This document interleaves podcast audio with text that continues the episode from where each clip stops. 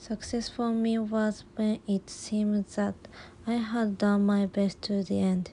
The experience was that the limited time shifts that I thought about myself at my part-time job was the number one in sales.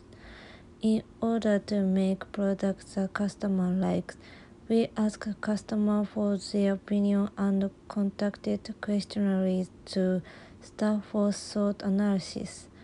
I felt that what I made from it was successful when the customers were pleased and the results were visible.